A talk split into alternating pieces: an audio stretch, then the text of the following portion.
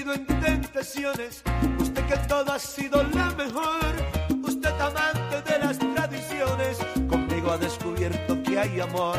Usted que tiene tantas ambiciones, usted se ha convertido en mi otro yo, usted fanática de mis canciones, anoche entre mis brazos se durmió, usted es la mujer más bella que ojos han Estamos de regreso en Nación Z por Z93. Óyeme, Acherito, te regresó amolado.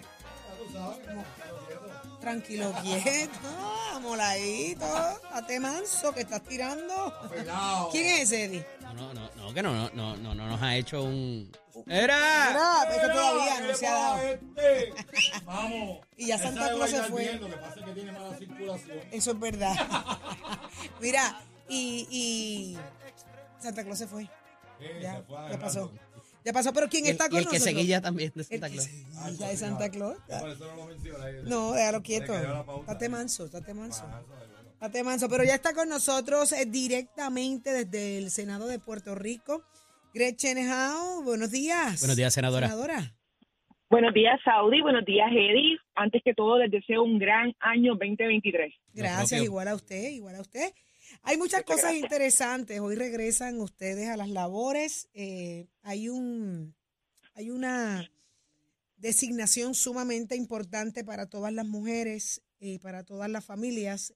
Es la designación de la Procuradora de la Mujer, de la Procuradora de la Mujer, la señora Vilmari Rivera Sierra.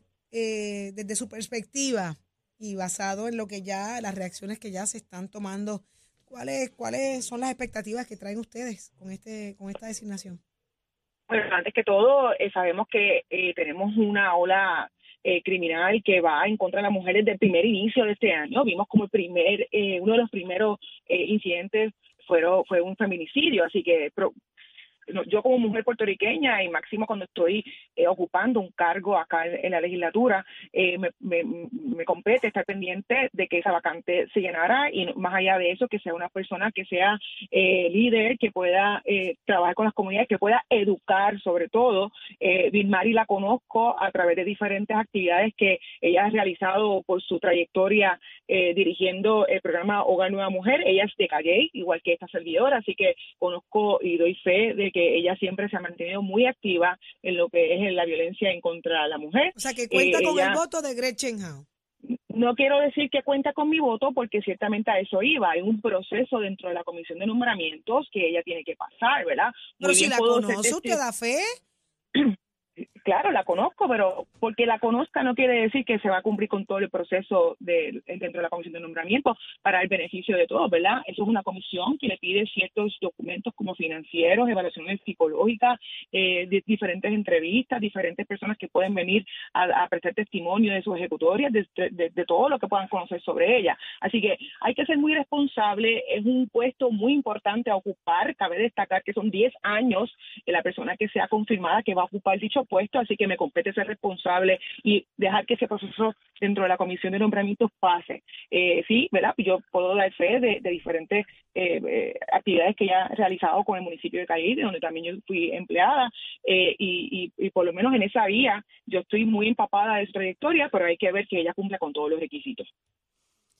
Senadora, más allá de eso, hoy comienza la quinta sesión ordinaria de esta Asamblea Legislativa, eh, donde se quedó el pasado noviembre, donde comenzamos ahora. Usted no solamente es una senadora más de la, de la mayoría, sino que ocupa posiciones y también tiene una, la preside, es una de las comisiones importantes también en lo cuanto, cuanto tiene que ver con los municipios. ¿Cuál es la agenda que hay en el tintero actualmente ahora una vez comiencen los trabajos? Bueno, la agenda hemos visto a través de diferentes, eh, el, pres- el presidente de Cámara y Senado eh, y yo coincido que antes que uno vaya a tocar otros temas o trabajarlo en conjunto, la salud. No, vimos como nuestro modelo de la salud no funciona. Eh, todos hemos tenido un familiar o uno mismo que ha buscado una cita médica y hay que esperar meses largos para, para que alguien nos atienda, así que hay que verlo con, con cierto grado. Sé que hay diferentes medidas que han radicado. Yo no soy miembro de la Comisión de Salud, pero no por eso no voy a dejar de hacer mi asignación ahora el comienzo de esta sesión de la de, eh, legislativa para ver qué cosas podemos radicar, porque como senadora puedo seguir radicando proyectos. Eh, también está la educación, ya hemos visto, ustedes estaban hablando antes de que yo interviniera sobre la educación, sobre cómo hay que educar a esos padres o esos tutores o esos abuelos o esos tíos que se encargan de diferentes estudiantes de nuestras escuelas. Eh, yo también lo decía anteriormente, el niño es reflejo de sus maestros y de quienes lo ayudan a hacer las asignaciones y a estudiar. Así, que tenemos que concentrarnos en educar al estudiante, pero también concentrarnos en educar a quienes lo ayudan a aprender. Eh, más allá del maestro, ¿verdad? Que el maestro recibe esa eh, preparación eh, profesional. Así que educación hay que mirarlo muy de cerca. también hay que buscar el desarrollo económico. Ustedes saben, yo vengo del, distrito de Guayama, que, que, que hay muchos pequeños empresarios, muchos pequeños negocios. Es triste cuando uno camina a los diferentes pueblos, cuando hay jóvenes que quieren aportar el desarrollo económico de nuestro país. Pero la primera queja que me dan senadora, yo no sé bregar con el sistema de permiso, es muy es muy complejo. La, la aplicación no me deja, no, yo no puedo, me dicen, senadora, pero es que yo no sé ni cómo entrar a la plataforma, porque ciertamente cuando uno va a la agencia a pedir eh, colaboración, dicen, no, senadora, que tienen que hacer una cuenta, pero es que hay personas que están tan enfocadas en trabajar que no pueden acceder a la plataforma. Así que hay un proyecto eh, que ya fue eh, aprobado, que está en comité de conferencia, que en parte atiende, atiende varias inquietudes, pero hay que ver cuál es el lenguaje del comité de conferencia, cómo quedó y se atiende la magnitud del problema que es poder hacer un negocio en Puerto Rico. También, ¿verdad? Eh, yo soy senadora de distrito de Guayama y es triste que en Navidades todavía la gente no cuenta con carreteras estatales adecuadas para transportarse a través de su casa a su trabajo, su casa al centro comercial, su casa a la oficina médica. He venido pidiendo la PR número uno entre Sidra, que discurre Calle y conecta con Aybonito, y todavía esa carretera no ha sido atendida. Es triste que el ciudadano no pueda contar con una infraestructura suficiente a sabiendas que hay fondos federales eh, corriendo eh, y, asignados a, nuestro país para que beneficie a la familia puertorriqueña. ustedes no saben cuántas llamadas y cuántos textos yo he recibido que todavía y que hay muchas comunidades sin agua Usted sabe lo difícil que es pasar unas navidades con toda tu familia en tu casa y no tienes agua. Qué triste. Increíble. Senadora, los esfuerzos de recuperación, que sé que usted le estaba dando follow-up a eso también en cuanto a los chavos de FEMA, a los chavos que maneja Cortres y todo eso, esperaremos vistas públicas que tienen el tintero para eso. Bueno, yo siempre estoy en comunicación con los diferentes municipios. Yo participé de una mesa redonda eh, la, la sesión legislativa pasada donde le pedía a Cortrel, donde le pedía a HUD, es que los municipios han sometido proyectos y es la propia agencia que ha fallado en, en, en pasar revista sobre lo que ellos han sometido porque no tienen el personal completo y, me dicen, sí, senadora, usted tiene la razón, y eso que vencen los fondos en el 2023, este año. Y yo le digo, pero, o el 2024, yo pudiésemos pedir una extensión.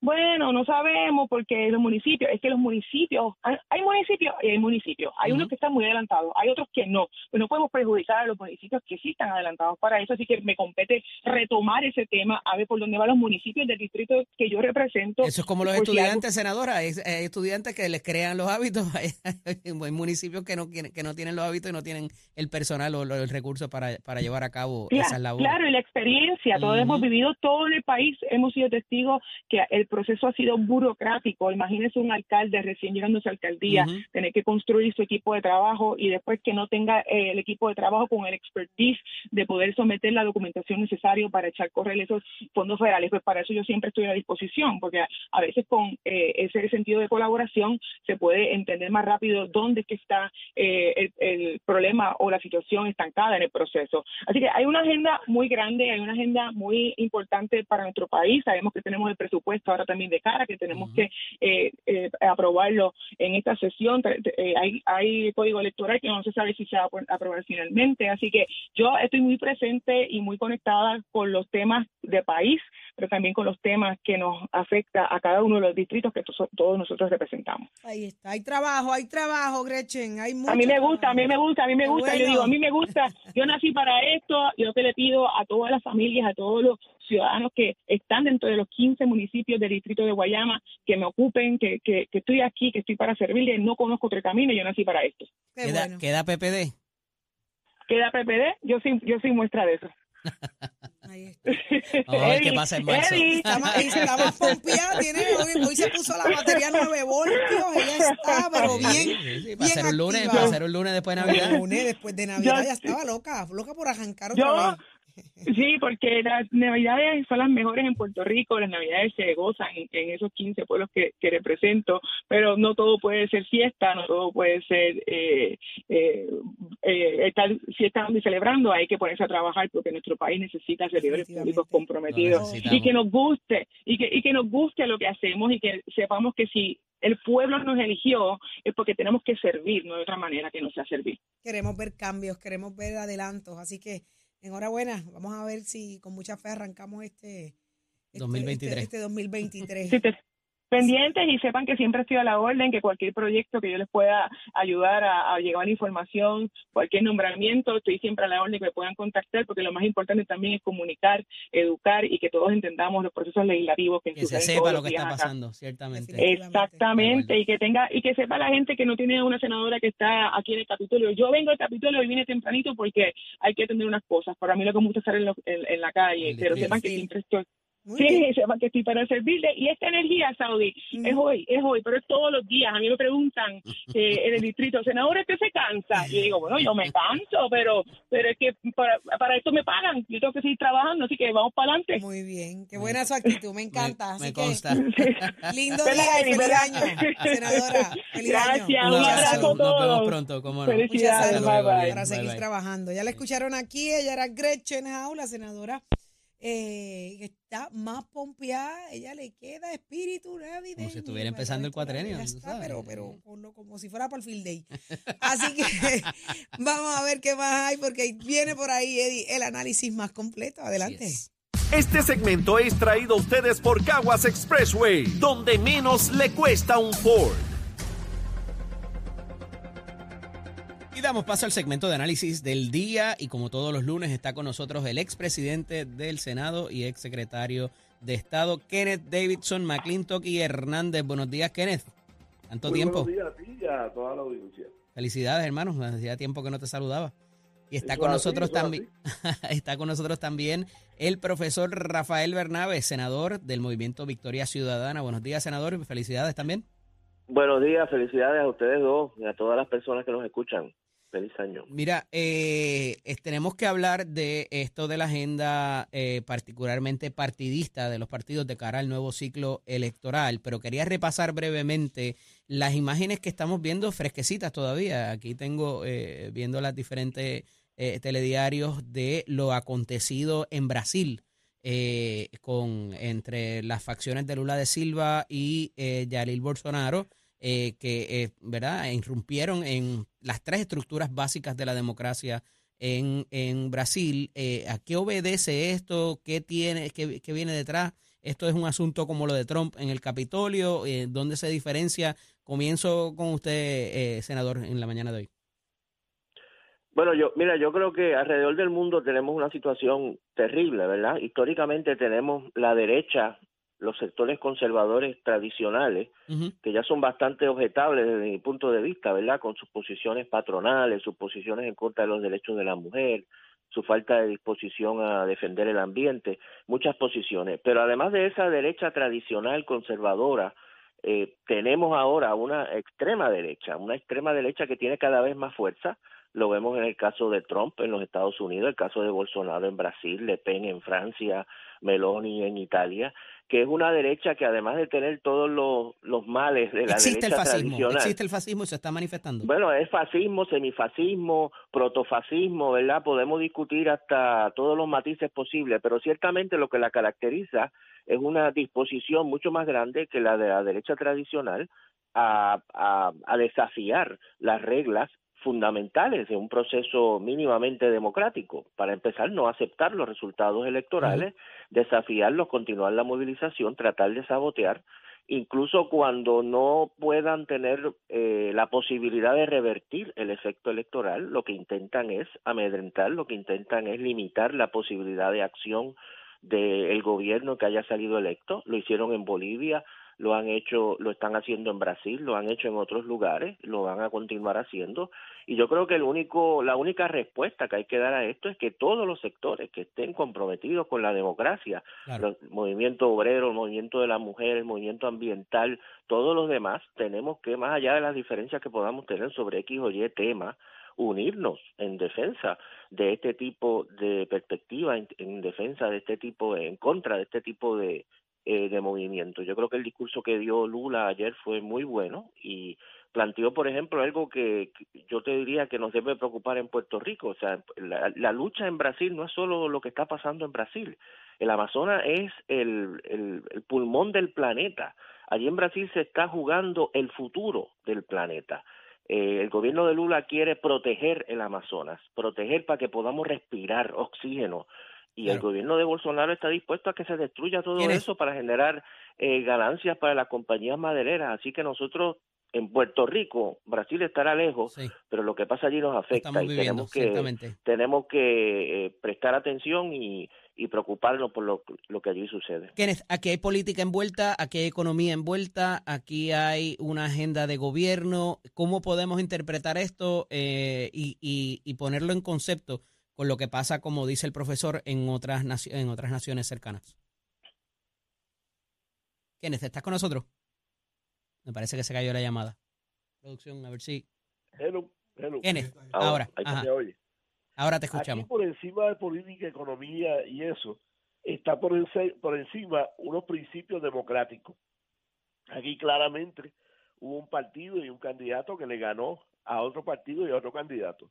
Y eso hay que respetarlo y creo que toda la democracia del mundo, desde Estados Unidos para abajo, han condenado lo que ha ocurrido en, Brasil y, y están apoyando el que se tomen las medidas necesarias para atrapar a las personas que actuaron mal y que sean condenadas como está haciendo, como se está haciendo aquí en los Estados Unidos donde se han eh, acusado a cientos de personas por lo que ocurrió el pasado hace dos. Digo, pero aquí hay un marco conceptual también, Kenneth, porque hubo hasta, hasta un encarcelamiento del que es hoy el presidente.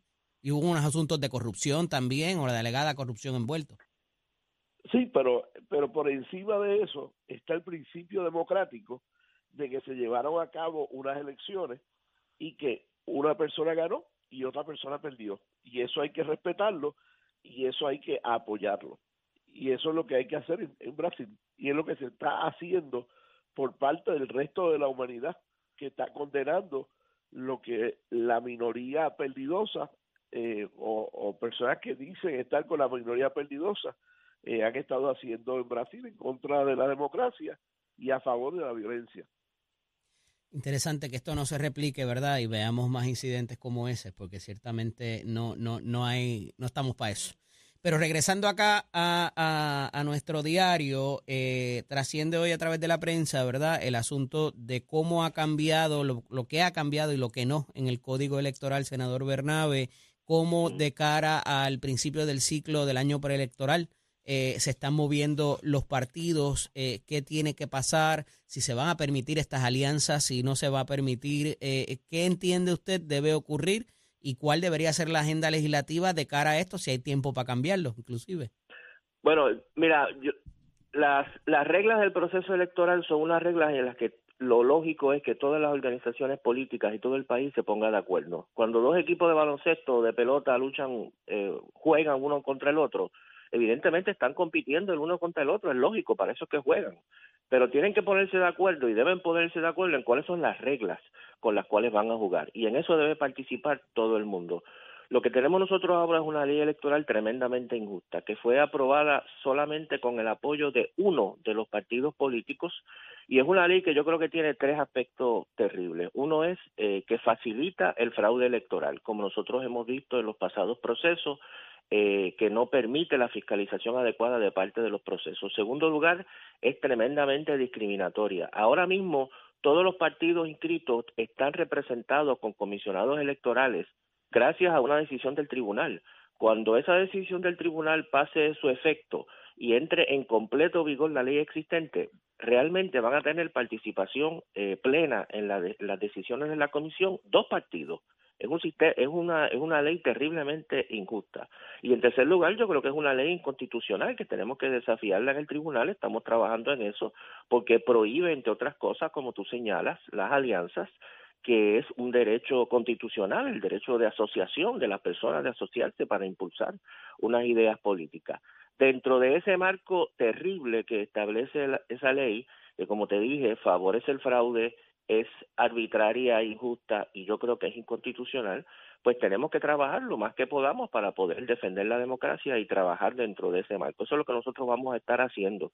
Eh, desafortunadamente, el Partido Popular Democrático, que había planteado durante la campaña electoral que quería una nueva ley electoral, que quería una reforma electoral profunda, abandonó esa posición durante el cuatrenio, se conformó con dos o tres eh, enmiendas cosméticas al código existente eh, y, y, nos encontramos entonces. no tenían, no tenían consenso dentro de la propia delegación, para empezar por eh, ahí. sí, ¿no? Una situación, eh, me parece a mí lamentable, que como decíamos ahorita, esto se relaciona con lo de Brasil, porque de lo que estamos hablando es de las reglas básicas del proceso electoral, para que todo el mundo tenga la confianza de que es transparente, de que es justo y de que la gente puede participar eh, adecuadamente. ¿Quiénes? Eh, ¿Se queda el nada? caso del proceso de las primarias que tú recuerdas, eh, todas las dudas que surgieron durante el proceso electoral general posterior, lo que demuestran es que no hay confianza en esa en esa ley, en ese código actual y que debiéramos transformarlo profundamente. Nosotros presentamos más de 10 enmiendas eh, fundamentales, eh, ninguna de las cuales se acogieron. Eh, así que seguiremos luchando por la democracia y Claro. trabajando dentro de la ley y tratando de cambiar la ley. ¿Quiénes? Se queden nada, no, no, nada va a cambiar, seguimos con las mismas reglas, eh, no ves eh, quizás espacio para, para alguna modificación. Bueno, mira, eh, contrario a algunos compañeros estadistas que creen que la Constitución de Puerto Rico define al Estado Libre Asociado, yo creo que la Constitución de Puerto Rico es una Constitución para todos y es una buena Constitución. Y bajo esa buena Constitución que hemos tenido por 70 años y que no se ha modificado de forma significativa, es que nosotros eh, legislamos.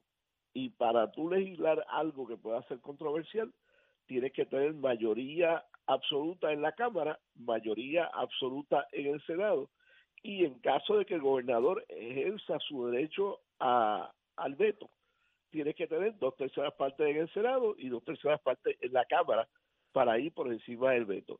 Dentro de eso, eso obliga a que para que tú legisles tienes que hacer unos diálogos en Cámara y Senado para construir las mayorías suficientes para poder aprobar y mayorías suficientes para ir por encima y defender eh, esa legislación en contra de un veto del gobernador.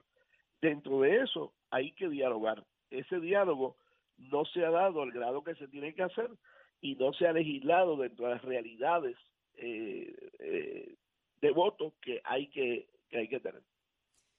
Un buen mensaje para todas las partes. Agradecido de ambos eh, por estar disponible para nosotros. Kenneth, que te mejore. Gracias. Un abrazo, cómo no. Continuamos. Gracias. Este segmento es traído a ustedes por Caguas Expressway, donde menos le cuesta un Ford. Ponte al día. Aquí te informamos y analizamos la noticia. Nación Z por, por, por Z93. Y ya está listo Tato Hernández porque somos deporte. Nación Z, buenos días, Tato. Buenos días, buenos días, buenos días, Titi. Oh, golpea el arriba, zafacón, golpea el zafacón, Tato, ¿Por qué? para que le envíen las señales. No, a ti quieto, no te pares ahí. No me paro ahí, no me paro ahí. déjalo tranquilo, déjalo tranquilo. ¿De quién hablan? No me diga. No, lo que pasa es que estuvimos hablando. Estuve haciendo una consulta, ahorita, Tato. Ah, Una bueno. consulta que me estaba haciendo el licenciado López en datos cuanto a Ujú. en cuanto a la posible elección de, de Carlos Beltrán en su primer año para lo que es el Salón de la Fama, si acaso pues no le iban a sacar en cara aquella cuestión de cuando supuestamente se robaban la señal y todas esas cosas. Este, una de esas cosas, pues, cuando surgió este hecho, uno de los primeros, pues, que pidió disculpas y todo eso fue Carlos Beltrán, número uno, número dos. Ante la asociación que elegía a estos jugadores era de 714 personas, las cuales un 60% era de mayor gente de edad que ya estaba en sus últimos años para el retiro en cuanto a hacer, hacer derecho al voto y elegir los jugadores que iban, eso se redujo a 329, pues son más jóvenes, son más justos y yo creo que por el momento pues a lo mejor no están sacando a relucir pues estas circunstancias, estas cosas que ya pasaron y los astros probaron que son los astros, volvieron a salir campeones y no se escuchó ningún zafacón. Este, en base a eso, eh, me sorprende, como le había comentado al licenciado, que tan pronto en estas primeras hojas, estas primeras votaciones, ya tiene un 56%, ¿me entiende? Así que va en buen camino y me gustaría pues que tuviera la oportunidad de ser elegido de primer año al Salón de la Fama, pues el señor Carlos Beltrán, quien es gran amigo, gran pelotero. Así que vamos a ver cómo íbamos a ir evaluando, pues cómo son el resultado de estas boletas. Los que me están preguntando de los juegos de la serie semifinal B, que es la de Carolina y Santurce, les puse en mi página todo el itinerario, usted entra a Somos Deporte y ve pues todos los juegos y al juego que usted pueda ir, pues ya usted sabe, recordándole que hoy lunes están libres y entonces mañana martes 10 Santurce visita a Carolina. Por otro lado, continuando con las noticias este, deportivas, aquellos que me han preguntado qué está pasando con la Fórmula 1, pues mira, hay unas interrogantes, empiezan en marzo, Checo ganará en México y si Max Verstappen saldrá tricampeón, vamos a ver qué es lo bueno que trae la Fórmula 1, por ahí vienen los primeros 10 elementos que se van a estar discutiendo para esta próxima serie. Y en cuanto al boxeo, pues mira, nosotros tenemos una boxeadora de nombre Stephanie Piñeiro, que quiere tomar las cosas donde las dejó en el 2022. El pasado diciembre obtuvo una victoria con knockout, de knockout técnico sobre Desiree Jamison. Después de dos años alejada del boxeo rentado debido a que esta joven es una de nuestras estelares jugadoras de nuestra selección nacional de baloncesto femenino.